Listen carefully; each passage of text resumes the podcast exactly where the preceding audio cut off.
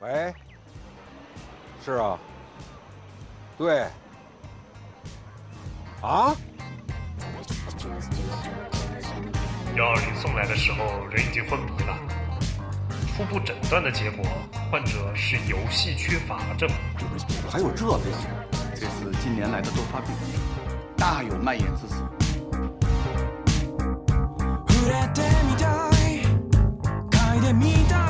不知道 Steam 上有哪些好玩的游戏？那就来听蒸汽疗法吧，给您的游戏生活对症下药。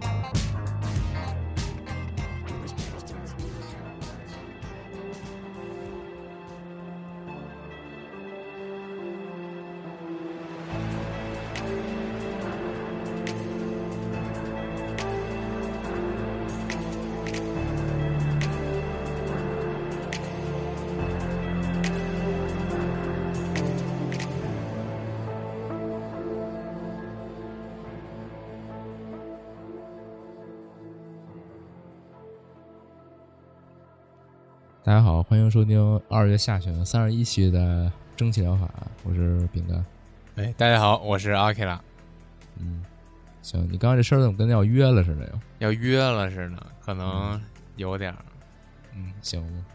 最近感觉你回了日本就特别忙了。啊、对，就主要是家里这个时隔一个月不用，各种电器都出现问题，非常的烦心。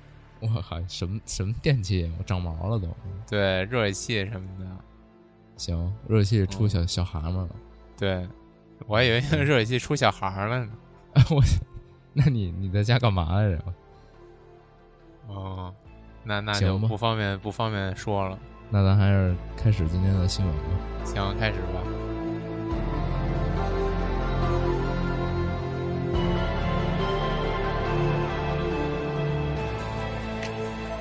那这回还是你先说吧。又是我先说，然后其实这回为了最后之上上期也说了，上期那个最后一个栏目就是说说自己想做什么游戏那个栏目，我也准备了两个想法之多。哦，那那那那得，那还是我先来吧。那算了，那还是我先说，正好我说完了歇会儿，然后你说，然后最后还是由我来做一结尾。这事儿就别争了，开始。好好好，那还是我先吧。就先说一个这个，又是大作上登录 Steam 啊，这个《如龙集》上了 Steam 了。嗯，那《如龙集》可能大家也知道，作为这个如龙系列粉，这肯定都知道啊，是这个《如龙一》的重制版，然后讲的是这个锦山章的这么一个这个人物的人生发展吧，可以说是。哦嗯已经不是童生了，是吗？啊，是童生，是童生作为主主角啊，反派是这个锦山，哦，嗯、然后呢，就是你如果是如龙系列粉丝呢，这这这款作品，如果你还没玩过，那肯定是要入手的。这个重置，因为这个重置集它还是有中文了。对对对，如果你在主机平台玩过的话，你先可以对这个。而且如龙这个第一部作品是非常经典的这个剧情啊，然后推荐大家还是玩玩。如果你是如龙系列粉也好，你没玩过如龙系列也好，这集都是推荐可以入手的。对，嗯，好，行，我也等到我下一个人生关键点的时候再去哎呀。哎呀，那太太太太深了。对，行嗯，那下一个啊，下一个这个叫东京战争，然后这个叫 Trouble 涡轮是吗？然后那个、嗯，我真没想到你能推荐这么一游戏。啊，这这这，但是我觉得巨好，这为什么你想不到？哦感觉你不太不太，你先说这是什么吧？啊，行，这就是一个渲染的特别重型、特别那个真实的坦克世界，但是好像是一单机本，目前来看。哦，嗯，然后如果你玩过那个坦克世界，就是就秒懂啊，就是就是驾驶坦克，然后呃什么未能击穿敌方装甲那种感觉吧。然后，嗯但是这个并不像坦克世界那么怎么说呢，那么难。其实坦克世界对我来说有点难了，我一直迟迟无法这个玩进去的原因就是《坦克世界》有点难。然后，但是这个看起来就特别的那种爽快，虽然它这个场景渲染啊、坦克这种渲染也好、建模什么的，都比《坦克世界》真实很多。它毕竟是一个目前是一单机，哇，然后那你说这是真是太太太偏见了。对，现在坦克世界自从哦出了一点零以后，那那那个渲染简直了，就是啊？是吗？就哭了那种。啊哦，那我在我看来，你推荐这游戏才是才是不太行的。哦，原来是是这样，那我有有点井底之蛙了。但是这个相比于《坦克世界》，并不在于它真实，在于它有一个渲染模式，叫做这个嗯二 D 动漫渲染，非常的搞笑。而且它这个叫做这个东京战争嘛，然后嗯就背景是这种日本东京的这种巷战，一开始，然后嗯渲染一个这种二 D 风格，还挺搭的，挺逗的。然后，而且它这个游戏呢，跟《坦克世界》不一样，它主打是，其实主打并不是真实，我觉得它主打是那种特别重型。首先看这个进它这个主页的那个 PV 画面，就整个不是 PV 视频，就是背景一直放一巨重的金属乐队在那儿在那儿吼，然后他就就是演示就是这种坦克互相轰，然后你可能是那种非常优势的这种坦克，然后直就是直接一炮一炮一个这种感觉，还是挺。哦爽的。行吧，嗯，然后而且呢，这游戏是免费的，非常匪夷所思，是免费的。然后啊，嗯其实也不匪夷所思啊，它里边有一些坦克呀、地图啊，都是要氪金的，就是这种氪金的。但是呢，你就是免费是体验。对你不不氪金也可以玩儿，而且它现在是这种属于 E A 吧，然后它之后可能也会更新更多各式各样的坦克。所以说它现在这种坦克种类已经涵盖了从这个二战开始就各种经典款了，好像，呃，反正我还是挺喜欢这种这种游戏的。嗯啊，行，那这个还是推荐观察吧，那叫什么呀？推荐推荐来主主页看一眼啊，行，并不是推荐购买。行，行下一个啊啊，一免费你怎么推荐购买啊？啊，哎，也是，它一免费的，你可以下来玩玩啊，嗯推荐尝试吧。嗯啊，下一个叫 Marble Combat，这叫、嗯这叫什么呀？这怎么翻译？这确实不太会翻译，这就叫我就翻译它，它叫这种弹球战争啊。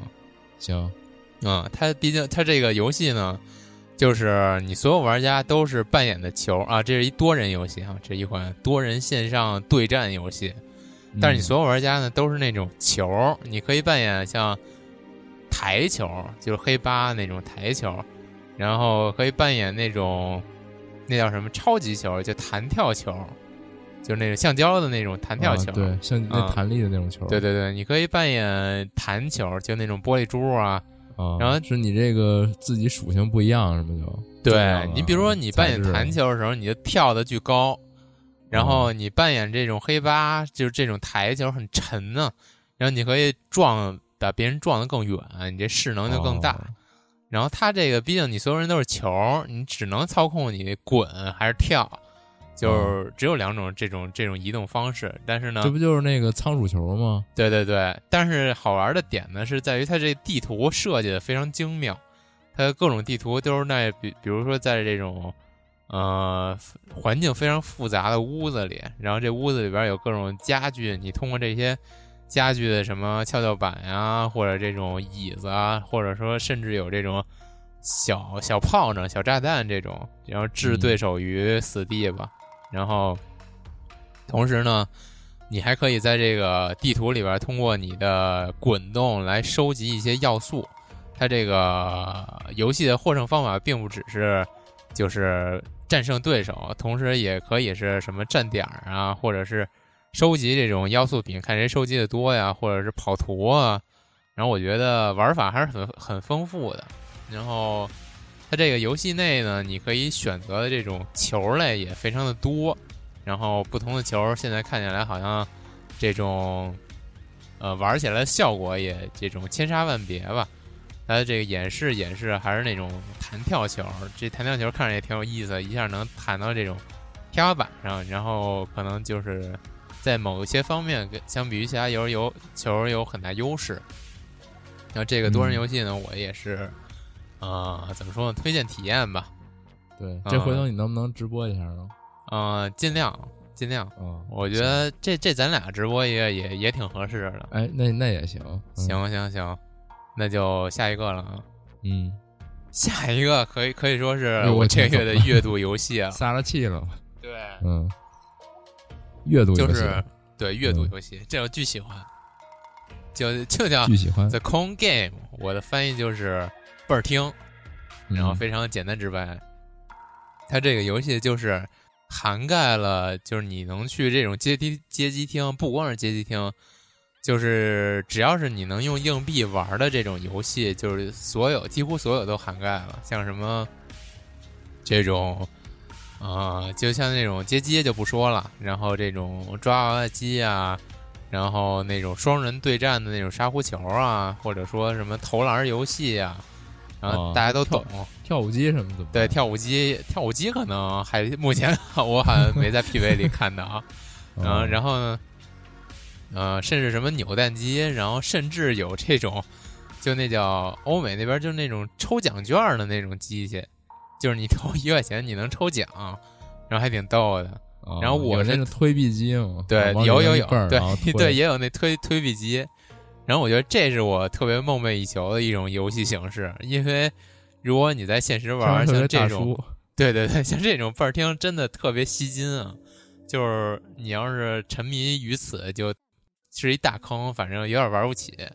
听着就是一个币一个币的，就没多少钱，但是是但是这个线上体验和线下体验不一样啊。但是我觉得还行。如果你之前那个玩过《如龙》里边那个世嘉街机模拟器，哦，然后我觉得他给我的体验就非常好。然后我觉得总结原因就是像这种游戏，你只要把这个模拟体验做的很细致，我觉得就就可以了。就是、啊，就跟那什么线上抓娃娃机似的，对对对是一仓库，然后给你一起调配。其实那线上抓娃娃机，它不是甚至就是给你一录像嘛，它不是给你做，它就是一录像，你直接抓。我觉得像这这这种游戏，你要做到那呃那么细的话，就是一样的，就是跟你自己亲亲自去是一样的。而且呢，哦，这个你不用有所这个现金的投入啊，你这买买一个这游戏就是是这么一游戏那完了，刚才也说了被这倍儿听老板给啊，给人肉了疯了，有可能、嗯得。然后那个，这刚才也说了，这个《如龙》里边也有，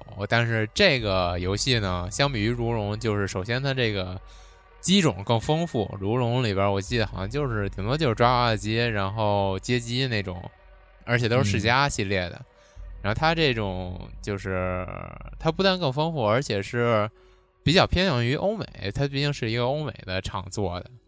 哦嗯嗯，有有有点那种欧美独有的那种倍儿听的游戏形式，反正这个我特别喜欢，这个我肯定是要是肯定是要购买的。但但是对于大家呢，我觉得还是 推荐尝推荐观观呃呃推荐部分人查，嗯对对对，因人而异吧。嗯，然后而且这个是也是抢先体验，然后我觉得它目前能做到这么多机种了，我觉得还挺还是挺期待它后续发展的。啊、那就这个就先这样吧。行，那下一个怎么说呢？下一个就是又是一小游戏啊，嗯嗯，是那个不知道大家小时候有没有玩过啊？啊，我先没没说名字，叫 Battle Loom，呃，对，Battle Loom，然后这个是一日本厂做的，我觉得个人翻译就是战斗气球，嗯，我觉得还挺直白的。然后这个不知道大家小时候玩没玩过，就那种，呃，买买一包气球，然后把这个拿出来一气球给它吹鼓啊，然后对准一个方向，然后撒开那个气球嘴儿，然后让它自由飞翔这种游戏。啊，对，一般都那那都没捏住，那都是对对对，一般都幻想着它能朝着你指定方向飞出去，但是一般都做不到。对，然后呢，这个游戏就是模拟的这种这样一种游戏形式，你好像是四个玩家吧，每个玩家扮演的是一个气球，然后你的啊气球就是能做的事儿呢，跟我刚才推荐那个弹球对战差不多。你就是推在这个二 D 的横版的这这样一个地图上推进自己，然后用你体内储存的这些气推进自己，然后撞别人，然后你你通过把这个别人撞到这个场景上的刺儿，或者说场景上有一些火焰呀、高温呀，就是各种各种能置这个气球于死地的这种陷阱，你通过把哦其他玩家撞到这陷阱上，让它爆炸，然后你就赢了。就是形式上非常简单，但是这种乐趣我感觉还是挺丰富的，因为就是，呃，你所扮演的这些气球呢，不不单单是只有那个你想要玩那种气球那么简单，然后它有几种气球可以选，然后甚至有有有些啊气球呢，这气球还不一样呢。哎，不一样。你看，就是这种气球，就是你放放飞了就噗就飞了，然后它甚至有、有有一些呢是，就是就一叽咕一叽咕，就是噗噗噗噗，就这种这种飞，然后它它每种这种飞行模式呢都不一样，然后就还挺有操控性的。而且呢，你想啊，这气球你毕竟是靠自己的喷气在飞，你越飞你就越小，你越小哦这推进力就越低。然后所以说你当你这个气费的差不多了，然后别人那气攒的人家还挺大的，你就完全撞不过人家。啊，那你还能选择不放气儿呢？我以为，这这是说放就对都放了。不是这是一种战战术？哦，就是说我不放不就完了吗？我就在那儿不动。对，那那那那全员待那儿不动呗，就是都可以，但是你有一些随机的浮动。哦，就是我这个推进的这个燃料有限，对，不是这么然好操控的，就跟我我还会变小。对，就跟就是真实气球一样，你无法让这个气球始终悬浮在一固定的点吧？啊，然后它它就是有重力往下掉对，随机性是很强的，但是哦，你如果能合理操控你体内这些气，你最后流的气越多，你就越越就是距离这个本场赢家就越近啊。哦，那最后怎么赢啊？最后赢你就是把其他三位玩家都撞到这个陷阱上，那最后我说我们都没气儿掉地上了呢？掉气掉什么意思呀？就是你如果大家都没气儿了，哦大家都没我觉得就是目前来看，它这个每局的战斗时间是很快的。是很快，马上就打就对，是，对，你想一气球，就是你不能耗很长时间，耗很长时间，你自己死亡的几率也就越大。也是，嗯，所以说就是你反正还是挺挺拼心眼子的那种游戏，那还挺逗的。我觉得你你你这期讲的这些游戏都很适合直播呀。对，是就是最嗯后可能就是过几天挑挑一款，然后播一播。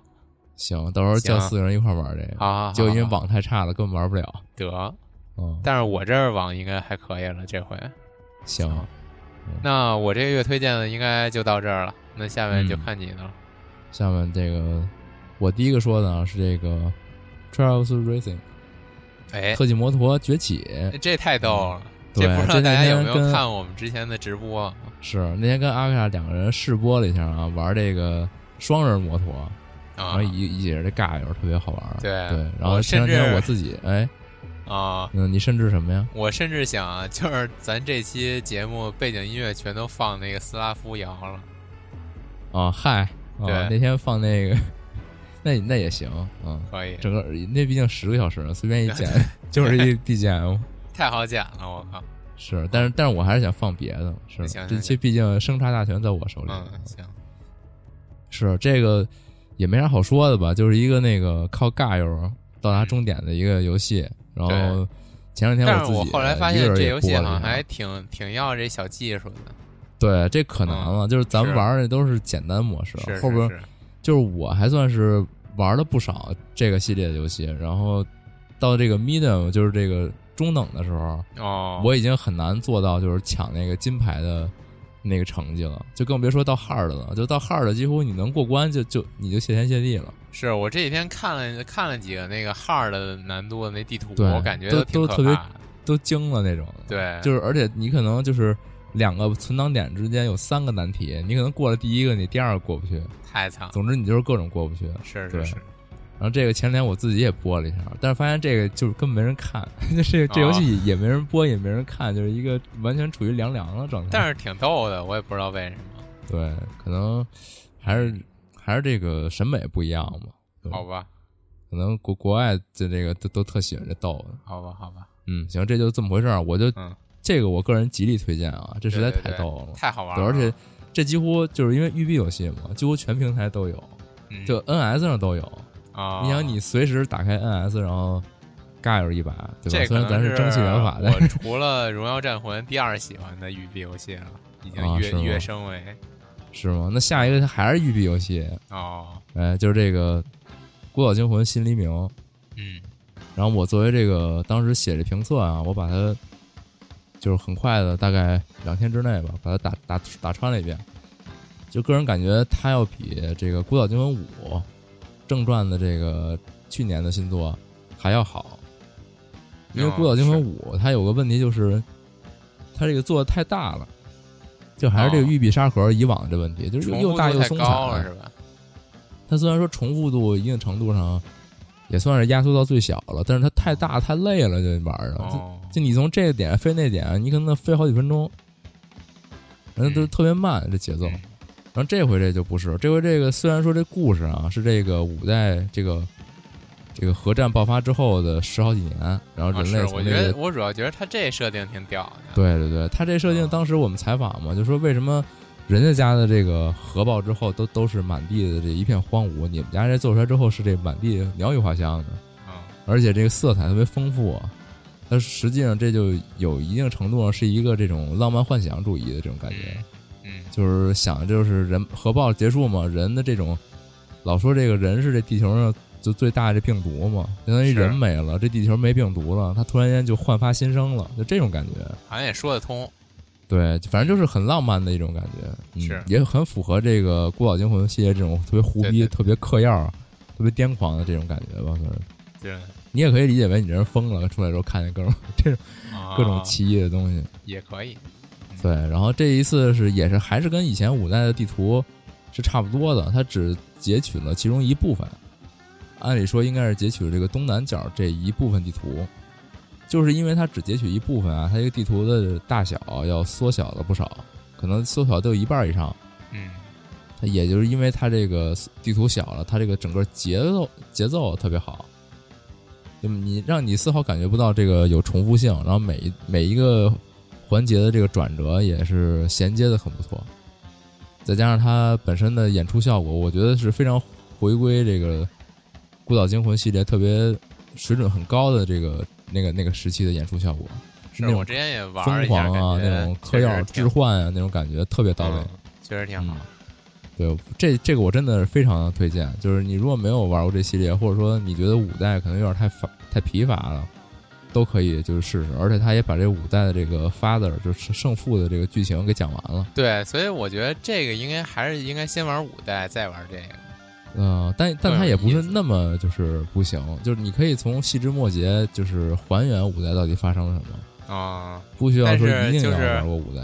但是我觉得玩完五代再看这里边那个发的之后，好像是是，那个感觉肯定是不一样，因为这一代也有一个最大的问题，就是说，就是育碧它在《孤岛惊魂》里塑造反派一直都特别好，对对对，但这一次塑造就不好，因为就是啊核心俩原因就是这两个人他的这个存在感还是敌不过这 father。是 这 father 太帅了。对，在在这里边还有，就导致大家的这关注点嗯都在于这个 father 最后怎么着。至于那两个黑子姐，就是就一带而过，根根本就不太在意。哦就是莽夫，没什么没什么对，就没什么劲嗯啊。对，所以，所以这个我不知道阿克拉之后有没有机会玩一下啊？嗯你之前可说了，你稍微感兴对，趣，一定一定要玩，一定要玩。是净扯淡啊！哎，你行，送我就那这个这也是非常推荐啊。行，行，下一个还是这个俗气大作啊，是这个虽然说它已经三三连锁。远远离了这个 Steam 了啊，就这个 Metro 地哎，铁，他为什么远离 Steam 呢？他不上 Steam 了呀？他他上了那个、哦哦哦，那个上那个 Epic 了嘛？对吧？然后也闹出一系列的这个、啊，这些各种问题吧。但是但是之前预购了 Steam 版的，它还是能在 Steam 上玩儿，哦，然后也给出了你看 Steam 的这个评价也是三千多的特别好评，是。就说明大家也是真的还是觉得这游戏很不错。但嗯。是它这个一系列操作啊，还再加上它这个上层的公司母公司的一系列甩锅，就令人觉得非常蠢啊。然后这个还不错呀。他这一系列这种行为之后，Steam 还能特别好评吗？他就是啊，这大家还是很很中立的嘛，就是游戏好就就 OK 了。嗯，对大家也是原谅他了，嗯，可以可以。真香理论嘛。哦，对，然后怎么说呢？这地铁，地铁也是我说一直直播，本来说是这这本来说是上个周末 说播一下，结果打开 PS 发现这盘没拿回来，嗨，就就很很难过，然后就播了点别的，但是发现这播了别的也还不错吧。然后这地铁本身的话，其实没什么特别特别好说的。一开始那给我的感觉有点像是那个电影《雪国列车》，啊，是是是有点是有点有点那感觉吧。嗯就是一开始大家都觉得地表没人了嘛，嗯大家都觉得地表没人了，然后你作为一个主角，就特别想去探索这个地面，然后最后发现还是有人。但至于后边会遭遇什么，我还没开始玩，所以说也也不好说吧。我觉得这个游戏，呃，我看他介绍，它一个特别吸引我的一个特色在于，它里边的枪就是就是可以随便改。你比如说你一把枪，你把它这个枪管换长一点儿，嗯，它可能就是它就是变成远就特别远程的那种。或者你把它枪托啊，或者这个弹夹再换，它可能就变成了一个连发武器，就这种感觉。但具体怎么怎么表现呢？因为我我还没来得及玩啊，所以就不多说了。嗯至于这个特别好评三千多的这种评论，它也能说明它确实是个很不错游戏。但是很遗憾啊，如果你还没买，可能它好像是独占一年 IPIC 就是你暂时反正是没法在 Steam 平台上玩了。再加上国内 IPIC 它所需的一个原因，所以说可能只能玩主机版了。嗯，行，那你现在玩到哪儿了？我就刚开始玩啊，就就就后来我就没再玩了。所以说 就不敢玩了？之后如果再播的话，就我再从头玩吧。嗯，我肯定会把它播完的。行行行，行，加油然后下一个，下一个还是没有脱离开这个大俗啊，哦！是这《命运石之门》精英版。哎呦，这我都没看到，甚至对，这个这个之前也上了那个，这命运石之门，我怎么记得之前就上过 Steam 呀？呃，之前是那个《命运石之门零》嘛，哦，对对对对对，对，是那个后续作品啊。哦这回的这个精英版是是相当于它是一就是本片的一个重置，然后哎，他把那不错呀，他把大量的那个动画的的内容嗯，放到了这个重置版里边儿，也就是说，它这个整个过程不是说让你看画看画儿了，就是和哦。传统 AVG 不一样了，是是是，相当于你是在动画里互动这些字幕，然后毕竟它那个动画好像还原这个游戏剧情还原的挺厉，挺怎么说呢，挺到位就。还原度比较高呗。嗯对对对，然后当时我们台电的时候也采访过这个《命运石之门》的制作人啊，然后就是说他们可，他们就说那个虽然说动画还原度很高，然后动画的长度也也不短，但是还是有将近一一半的内容他们是需要就再去做的。毕竟它多结局，动画就表现了一个结局。对，所以说还是有很多原创的部分的。哦，嗯，然后至于这些都什么样儿，但如果你感兴趣的话，就去玩一下。不过很遗憾啊，它到现在还是没支持中文，所以说那比较尴尬了。对，但是应该是之后会支持的。嗯，嗯，但是这个过程是比较复杂，也比这个消耗精力也比较大。是，而且说实话，其实到现在没看过《命运石之门》的也是少数了。对，嗯、所以说这故事其实也大家都知道了。对如果你真觉得还想再来一遍，然后感受一下嗯这个新时代的这个 AVG 是什么样啊，就全动画 AVG，嗯，你可以试试。嗯，这个的评价就是一般吧。嗯，这个粉丝向。下一个，下一个这其实我不是特别懂，是这个东方对这我月神夜。这这其实我还行，但是我没看到。对，是这个嗯东方月神夜，念起来不太好念，就不念了。嗯，它这个应该是之前，呃，去年好像就已经推出了，只是说这次上的是这个一点零正式版。那这也不错呀，这个。是，就我当时嗯看的时候，这是一什么游戏呢？是这个以这个东方的背景，就我应该这就是东方的正对，统的一个作品吧？不是不是，就那啊，个不是正统的分，支分支就是那叫什么呀？番外作品吧？这同人作品啊。对对，呃，你可以这么说吧。啊，对，是这个公司，这个这个团队好像就是同人团队吧。嗯然后这个是以他这个世界观，呃为为背景，然后主角是这个十六夜宵夜，是你是叫这个吧？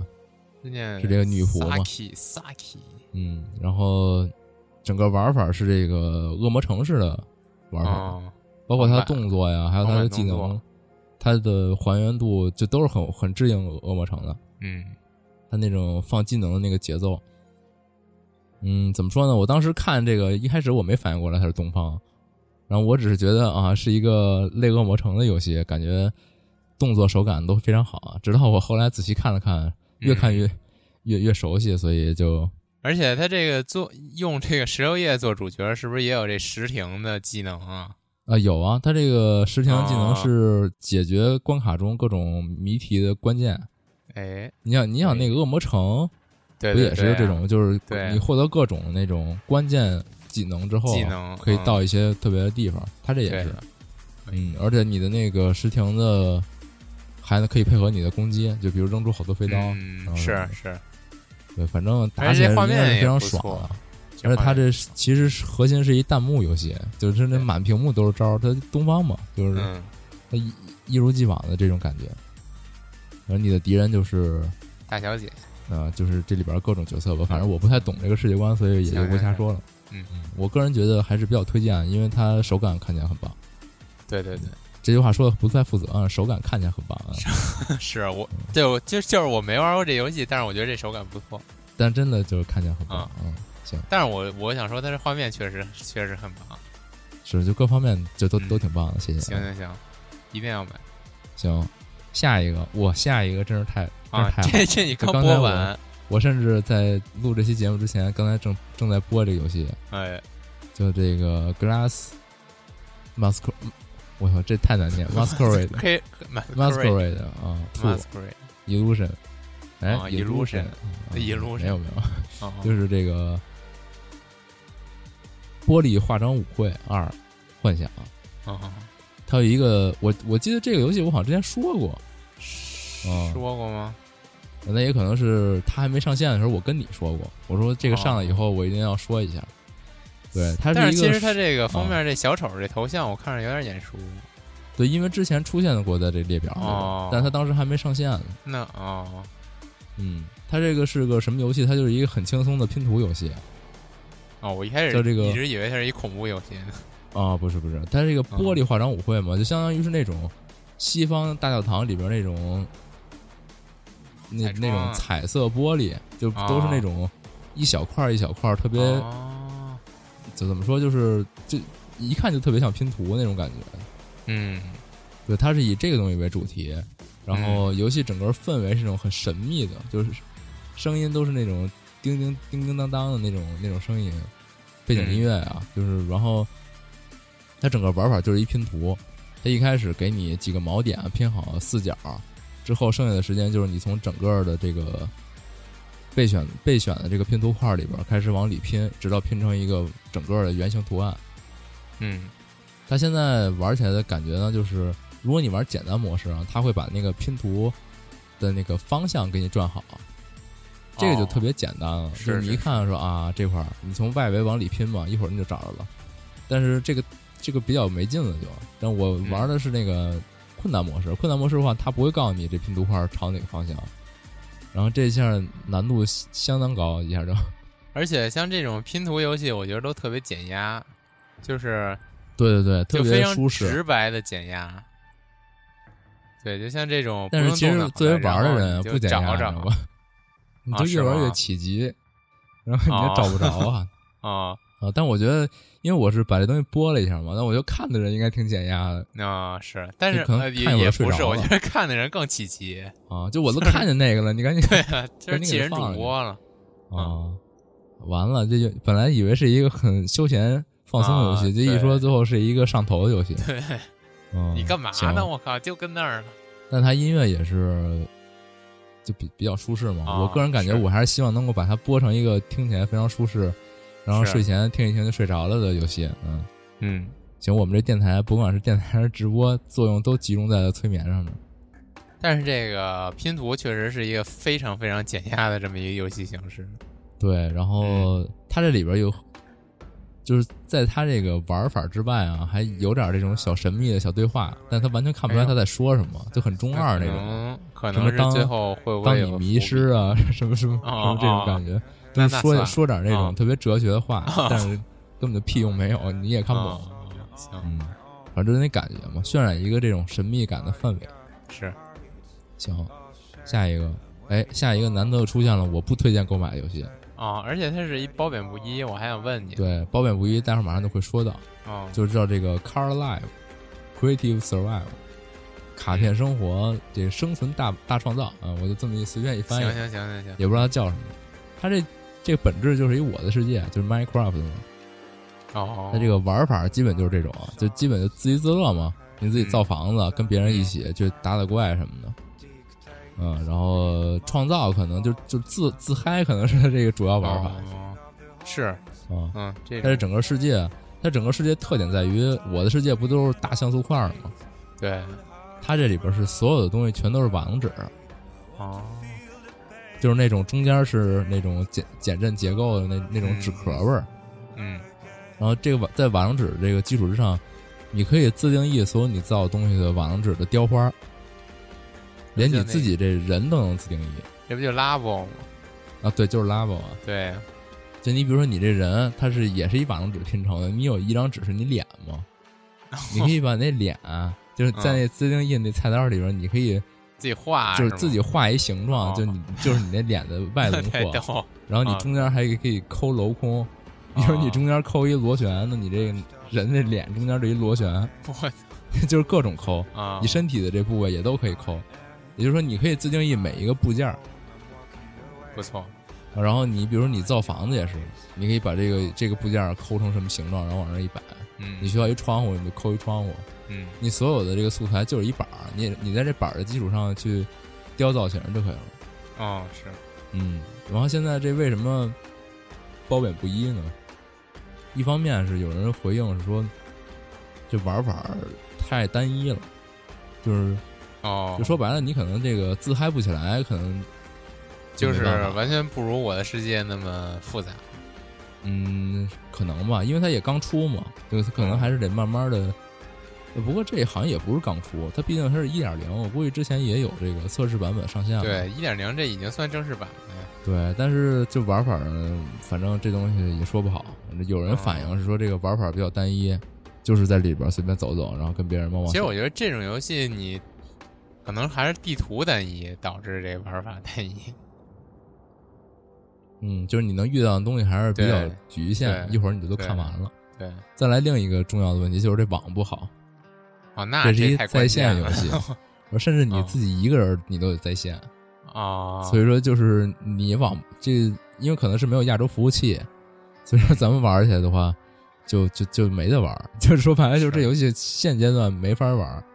那就等于锁区了，啊，软锁区就是那个嗯，品质所趋，行吧，嗯，然后反正就是这么回事儿吧，嗯，嗯，反正这个不太推荐买，但这这创意我觉得挺好的，是是是，你可以给看看这感觉，然后觉得，我觉得是在画面是真挺不错的，啊，对，而且它这引擎我觉得也挺神秘的，就是随便你弄，啊是吗？嗯，哦，反正我觉得挺是是一个挺有创意一件事儿，就在这这么一个已经就 Minecraft 是在这种类型里非常称霸的一个状态下，嗯它能玩出一个新花样，我觉得还挺逗的。行，然后下一个，下一个是我特别热衷于推荐的一类游戏，哦，它这叫这 IP Out，就这个猿人脱出，就是一个大猩猩嗯，啊，Ape Out 啊，对，哦是，然后嗯，它就还是那个类这个迈阿密热线这种感觉，哦，就是高速反应双轴，然后嗯。从上往下的这种俯视视角。然后它的这个主题呢，我觉得是此类游戏里比较独特的，因为你是一大猩猩，你不猿人吗？是，你是一大猩猩从这个动物园里，也不是也不一定是动物园吧，总之是从这个牢笼里挣脱，然后往外跑。你这一路上就碰见各种人，射的啥呀？这你不能射击，这是它最关键的一点。哦，就是你是一大猩猩，你你的身身体素质是要比人类强啊的。是是，你能跳能打，你可能就是这人来了，你夸一推某某款漫画来了啊，是吗？然后你夸一推，你那人就飞了之类的。啊，但你你偶尔也能劫持敌人，就是你把他就是强人所难了，然后然后然后你架着他的枪打，但是你那个枪你你控制不太好，你你毕竟你是一猩猩是一嘛，猩猩，你要能嗯就直接开枪打有点过分了。行，对，然后他这个这种就战斗手段的这种不不平等性，这是一个特点啊，就是因为你是体术特好，然后人家是能远程武器，嗯，然后还有一个他这个特做的特别不错，就是他把这视角拉特别高，就它不像是那个之前的那些游戏，就是视角特别矮，你看到的就是一个建筑剖面图，是它是有景深的，就是它是有这个透视的这种感觉的。哦，就它那个，但这个对对游戏 gameplay 上面没什么影响，但是这个视觉体验特别好。你举个例子，就是说你在一个高楼大厦边上移动，然后你那个、嗯你你能从楼上就那种隐约看到楼下那个就车水马龙的这种感觉，哦或者说你边上是一悬崖或之类的，就这种感觉吧。比如你在码头边上，嗯底下是海水，它会有嗯很强的这个景深拉伸的这种感觉，这一点特别不错。不错，因为它好像就这一点还有一些有一些玩法在里边。哎，嗯，反正这个我我也没我也没试呢，但是这个我比较推荐，因为此类游戏我都挺好挺喜欢玩的。嗯，哦，再再下一个，再下一个，这太长了，我就是念个翻译吧，就这个文本主义者雷蒂比亚的故事，我 这中文名都够难念的，了 对，或者说管管就管它叫这个这个打字儿驱魔师吧，就这么说吧。行，对，这个这特别逗，这我这我啊也是特别推荐啊。是就是说咱们小时候不都玩过那种打字游戏嘛？什么青蛙过河什么的，哦这个之前之前也经常金山金山打字王啊，就这种之前不也经常有一段时间就是聊这事儿吗？什么功能游戏什么那种，对对，对我觉得这功能游戏太功能了，这简直就是开发你的大脑到极致。这怎么玩？它这游戏背景是这样的，就是你是一驱魔师，你手上拿着一手拿十字架，一手拿圣经那种的，哦，穿着小黑袍，然后这时候镇上出现了各种这个恶魔呀，呃，邪教啊，甚至还有这个重金属乐手，就我它里边比较 搞笑，给他们打那些圣经是吗？它比较搞笑，就是啊恶搞各种梗嘛。重金属乐手太狠了，对，然后你的哦玩法就是说，这本质首先是一弹幕游戏，哦，他们会各种就是子弹飞过来，就那种以撒结合那种。这是一嗯弹幕游戏，你的这个右手需要操控十字键躲弹幕，哦，同时呢，你需要看它这个屏幕下方字幕，它在这个念这个圣经，哦，就反正总之就念咒呢，念这哦。咒，然后你需要把这咒打出来。我去，这太难了，这对我来说太难了，我靠，这底下有一个人写了一评论，挺逗的，嗯说这简这写点游戏简直了，把本来是两半脑袋掰成四半儿，啊你需要有你需要有一半儿有其中一半儿负责移动，另一半儿负责看弹幕，剩下的哦两半儿其中一半儿负责看字幕，另一半儿负责打字儿。是。那几乎一个人你要 BOSS 玩起来战很痛苦。它几乎就是 BOSS 战，哦。好，像是这样，就是你打各种大怪，然后你你去念咒攻击他们。而且这弹幕看着还挺狠的，嗯，对，是是特别狠，不是嗯。特别简单的弹幕。是是，对，然后这个底下的一些说法推荐，其实推荐两个人玩儿，就一个人踏踏实实躲弹幕，另一个人踏实实 打字一。人打字可以对，这就可能有点无有点无敌了。啊，嗯，这一个人确实太开发这大脑了，我靠，对，一个人几乎就是一个嗯地狱难度，俩人感觉是可能就比较开心了。行然后，然后也推荐什么什么跟女朋友玩什么的。嗯哎呀对不起，嗯体验不了了。嗯，行，行，你体验一下吧。那你还有吗？行，没有了，暂时就这么多吧。我觉得这，我就自从这个开始直播以后，发现这些东西都挺适合直播的。是，要不嗯下回回国咱咱俩录一这个行？嗯，嗨，这不能在线。嗯不是，我说下回回国呀。啊，行，嗯太 gay 了，我不跟你哦播，，谢谢。是是嗯，那开始你的这个啊，想游，戏环节吧。那开始就是新的环节了。那嗯上期就是你说的，那这期我说吧。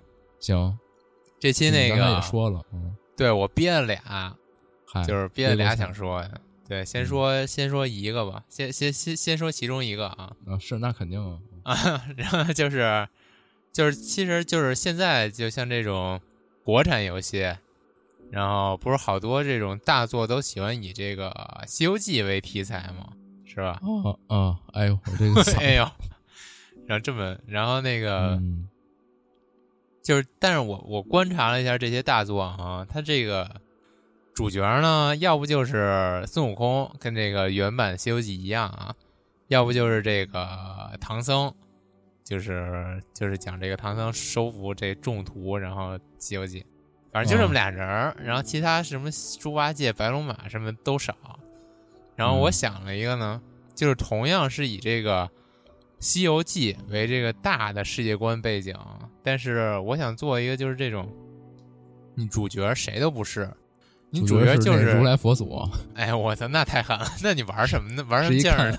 是一看一翻，啊 就是如来佛祖前面，如来佛祖前面有一窗口，然后就看这些孙猴子在那闹呢太。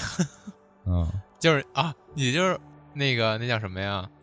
啊、就是你可以随意变大你的手，就是你就是变手模拟器。哦不是啊，不是啊，就是我想的就是，你作为一个就是在生活在这个《西游记》是这个大世界观下的一个小的驱魔人，啊，是一凡人，对，是一凡人，是你就是一凡人，就是你甚至在这个游戏里边根本见不到这个什么唐僧师徒四人，就没你事儿，就是他们一路就是七十二难，那叫什么八十一难，啊就是九九根本八十一难，对，根本没有你事儿。然后你呢，就是可能是就是跟他们并行的一个小支线，就是你作为一个驱魔人，你毕竟是一凡人啊，你嗯这个修炼你这个道行、道行啊，还是，然后、哦。对通就是，可能你就三四三四十岁，然后就是稍微有点这个法术，然后去这个帮助这些嗯、呃村民啊善淳朴善善良的村民啊来这个去除妖，但是你除这些妖呢，蒙拐骗，啊、坑蒙拐骗啊，对对对，你除这些妖就跟那个孙悟空他们对战那些就根本没法比，可能就是整个游戏里边你最后面对大 boss 就是那个，比如说是什么白骨精旗下的一个小的妖精头目，就对你来说就是最后一大 boss 的那种感觉。啊，然后，但是呢，你在这个游戏过程中，你可能会跟这个正统的《西游记》西 西游记这个师徒四四名呢，对，有一些交集。就比如说呢，你去什么小村庄，然后看这村庄村庄整个被毁了，或者说什么弥漫着妖气，然后说哦就是没有一个活人，然后你就调查怎么回事儿。然后最后调查调查，通过种种的这些琐碎的信息，知道这这其实是什么白骨精来过了，或者说什么牛魔王统治的，这这怎么回事儿？啊，然后呢，然后或者说是在什么一个就是那种完全不像是这种自然形成的这么一场景，比如说是什么一个山被从中间劈开了，或者说是那种就是就自然不可能形成那种场景之下捡到什么一些掉落的那种法宝，比如说什么孙悟空的毫毛啊，捡着这么一个，可能对你来说就是那种特别好用的道具了，就是说你能获得什么呃孙悟空千分之一的能力了，然后用这么一毫毛，就比如说在几分钟之内获得，捡起孙悟空毫毛，然后然后说吃了它，哎，对对，就这就是你就变成那个什么 O for One 了，哦，对，然后 one one for all，对啊、嗯啊，对，One for All，O for One 是那个，然后那个就是反正就是这这种感觉，然后因为正统的《西游记》剧情，大家就是作为一个中国人，甚至是外国人，现在基本都耳熟能详了，我觉得。然后，嗯因为就是借用这一点，然后你在这种游戏里边，只要是识货了这些只言片语，你就马上能脑补出这儿到底是怎么回事儿。你能理解这意思吧？哦，对，因为就是你知道《西游记》正统剧情是怎么回事，比如说那个孙悟空三打白骨精，你在这儿遇就是比如说啊，你在这儿捡着一个什么，比如说白骨精第一次显现拿那菜篮子，然后你说哎这是一菜篮子，这怎么回事？就弥漫着妖气，然后还上面还有什么，比如说几根骨头，你就说哎这这他们那个主线几个人到这个进度了，然后可能就是你可以。就是大概脑补出你自己处在一个什么什么位置，或者说现在这个世界行进到一个什么位置了。嗯，因为你是一个凡人嘛，你对这种大妖和这个这种仙是可以说基本是不是一个次元的这种存在了，已经。嗯然后所以你你，我觉得你以一个这种嗯稍微比较卑微这么一点儿的身份，然后来体验这么同样一个世界观发生的事儿，我觉得怎么说呢更有意思，然后同时也能把这个《西游记》本身的这个本片来呃怎么说更真实的给你展现一下。就好比啊，我可能举一个不是那么恰当的例子，我之前看你感觉这世界观能变得更完整了。对对对也有神仙打架，也有这老百姓过日子。对，然后之前嗯看过一个那个想法，就是说推荐这个奥运会啊，每个项目都上一个没经过锻炼的普通人去比一下，然后这样就能看见那些运动员到底有多牛逼。你想全哦是运动员比也没意思，你也看不出来，就是挺牛逼，你也你也没有一个真实的也是，意识。然后你如果上一普通人，比如什么运动员跳远跳三米，你普通人跳一米半，上然后这种样本组，对对对，然后然后比什么拳击什么一拳死了。对对，对，一拳死了太狠。嗯，对，反正就是这种这种感觉，就是你可以更立体的把这个《西游记》，嗯，也不，我觉得主要表现的也不是《西游记》了，就是更立体的表现一下，就是那种魔物横行的世界，作为一个平凡老百姓或者稍微有点法力这种驱魔人，其实就是那种比较艰辛的呃旅途吧。毕竟《西游记》嗯我觉得还是挺一帆风顺、一帆风顺的。然后我想，对我想表现一下这种感觉的，啊，就还是表现一下这个妖还是很厉害。嗯，嗯，行。然后另外一个呢还有什么，想法？还有一个呢，就是一个小游戏了。是这个小游戏想法，都说了，万一之后没说怎么办？没有，我还好多呢。啊，行嗯行？这这小游戏呢，也是来自于我去年还是前年看的一电影，哦叫这个《勇往直前》吧，如果我没记错的话。哦然后呢，它讲的呢就是在美国，这个每年呢，大家都能看到这种有这个山火，知道吧？就这种山火是吗？那这么这么这么常见，每年都烧，那人还对对对对对，就是这个，就就是很常见，就是堪比哦天灾的一种，相当于它是一个人为人为，它其实是一人为的灾难灾害。哦，然后也是它来的嗯非常迅猛，就是你只要牢底坐穿，对森林起火了，就是非常难灭，然后就是基本上各个好多城镇城镇都要疏散。然后这电影讲的呢，其实是这个这叫什么山火，专门灭山火的这个灭火这个消防队这么一个故事。然后因为这个山火拿炸弹炸了，对对对，嗯这山火很迅猛啊！你作为这么一消防队，就每天都是基本上可以说与死神为伴，非常危险的一个职业。嗯，然后，而且他们这个灭火呢，跟咱们这个平常一就是认识到这个消防队灭火完全不是一概念。他们如果灭山火，你用这种呃滋水枪啊，这啊灭火器，就是根本不可能没有作用的。对，不都是挖那种就是对，隔火的那个隔离对带，他们那对就是隔离带，因为山火你一大片起风了之后，就是一片传一片，就是火势很快。是他们需要先预判这个风速，然后风向，然后在这个火势将要发展的那个方向，先打出一条隔离带。就怎么打呢？就是砍树。对，把这些出一条没有人没有可燃物的这么一个，对对，有阻引火源的这些东西全都清除掉。不光是砍树，然后有些时候可能他们需要以火灭火，就是啊他们自己先点，先烧一片，当然是就是那种人为可控的火源。嗯，然后那个烧一片之后，火烧到这儿，就是因为已经烧过了，就无法再扩散了，就是通过这么一种方式灭火。然后我想这么游戏呢，也是借鉴这么一个概念，就是说，可能类似于那种策略式的游戏，嗯比如说那种之前有这种消防模拟的那种游戏呗，有吗？？DLC 那肯定有啊、我好像没见过，就是啊，比如说你知道哪儿起火了，然后你要先在游戏里边判断这个现在的风速，比如说这火蔓延速度多快，你要在你要在距离多远的地方打这隔离带，然后风向这些你没听说过，这还是一个很有名儿的系列呢，好像叫什啊么火场英雄还是什么，就是就是它里边是模拟各种情景的这种着火，就啊不同火源，比如化学化工厂着火，然啊后医院着火，然后什么饭馆子着火，就各种。啊，但是它好像还真没模拟过山火，我觉得你这个想的可能有点大。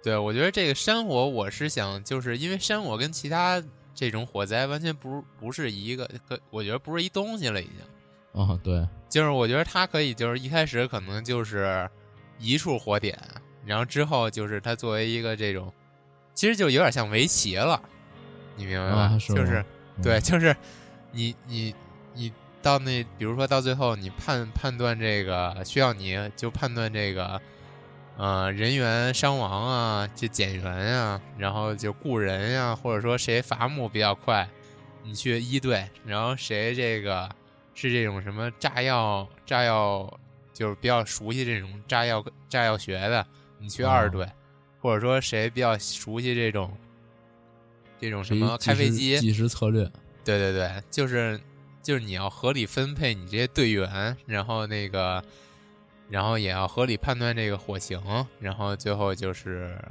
在最小损耗的情况下来制止住这山火，我觉得还还挺有意思的。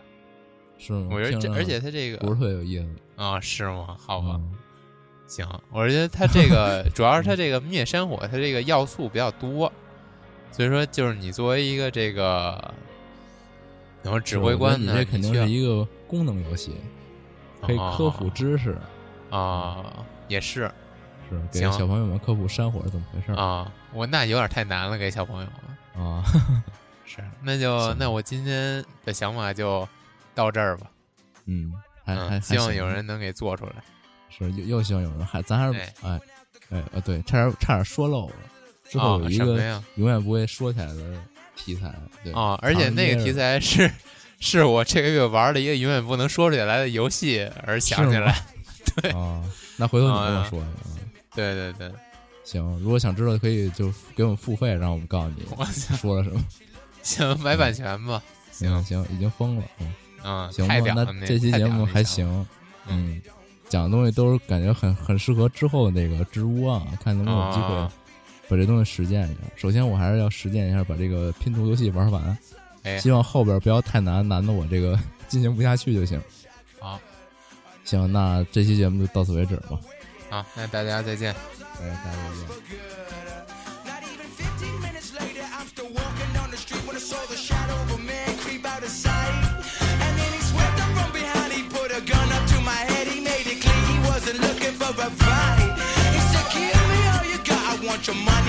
Life. If you try to make a move, I won't think twice. I told him you could have my cash, but first you know I gotta